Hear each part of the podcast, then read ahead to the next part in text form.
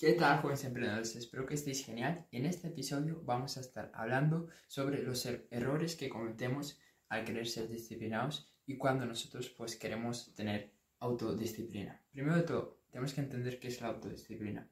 Y la autodisciplina es la capacidad de disciplinarte a ti mismo. Es decir, que tú seas disciplinado de forma natural, que tú seas una persona que puede entrenar todos los días, que puede estudiar todos los días, que puede prospectar todos los días, que puede meditar todos los días. Cualquier hábito que tú quieras hacer y cualquier actividad que tú tengas que hacer, que la puedas hacer todos los días sin ningún tipo de problema, sin procrastinar, sin tener pereza, sin tener flojera, sin tener ganas. ¿Ok? Eso es la autodisciplina. Y obviamente la autodisciplina es una gran habilidad y es una gran eh, herramienta porque al final para lograr las cosas que nosotros queremos, ya sea sacar buenas notas, ya sea tener un negocio exitoso, ya sea lo que, lo que sea, tener un mejor cuerpo, necesitamos ser disciplinados con una serie de acciones que nos van a permitir alcanzar ese objetivo. Así que por eso es tan importante y por eso tú deberías de empezar a considerar ser más disciplinado. Y en este, en este episodio, episodio pues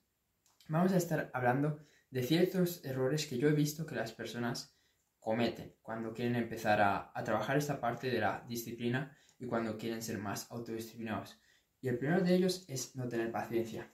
Queremos tener cambios al instante. Queremos empezar a, a hacer esos pequeños hábitos, a cambiar esos pequeños hábitos que, que, tenemos, pero queremos tener cambios ya inmediatamente. Queremos que al segundo día ya estar con esos nuevos hábitos o con esos nuevos comportamientos. Pero tienes que saber que desde el momento que tú tomas la decisión de cambiar esos hábitos, hasta el punto en el que lo logras, pues hay un espacio de tiempo.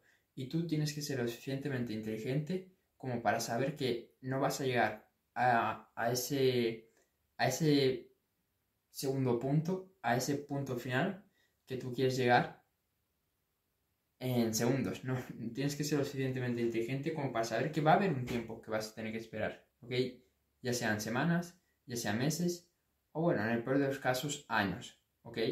Mm, depende de, de qué tan, tan complicado vaya a ser para ti hacer ese cambio. Entonces, teniendo eso en cuenta, eso te, te, va a ayudar bastante a que luego puedas, puedas tener la constancia para seguir con ese, con ese esfuerzo, con ese trabajo que tú vienes haciendo. Entonces, yo diría que este es el mayor error.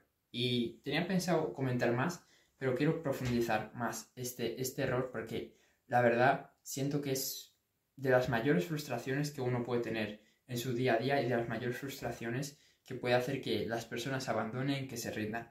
Y es eso, no tener paciencia. Y como ya sabéis, la, la frase, la ciencia, eh, ¿cómo, ¿cómo, es? La paciencia es la, es, la, es la ciencia de todas las... No, espera que... Ahora mismo no me acuerdo, ok. Eh, pero decía como que la paciencia es, es es lo más importante, ¿no? La paciencia es la madre de todas las ciencias. Eso es lo que decía la frase. Eh, esa. ¿Cómo decirlo? Sí, ese refrán. Y básicamente lo que dice es que sin paciencia no puedes hacer nada. Porque al final, eh, la ciencia, cuando dice ciencia, se refiere a profesión o lo que tú quieras hacer. Que necesitas paciencia.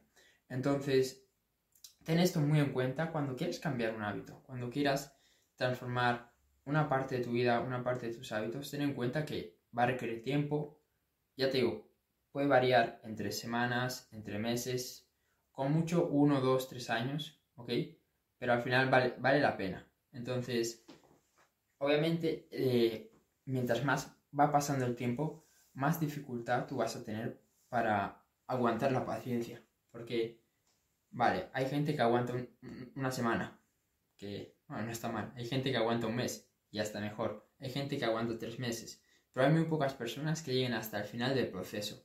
Entonces eso es lo que re realmente te va a dar esos resultados, que tú puedas resistir, que tú puedas tener la, la, paciencia y la confianza en el proceso, de que todo va a salir bien, ¿ok? Tienes que meterte esa creencia. Déjalo en los comentarios, esa creencia de que todo va a salir bien, porque al final si no tienes esta creencia, te va a ser muy difícil que puedas, como dije, ser constante y seguir adelante. Así que nada, eso es todo.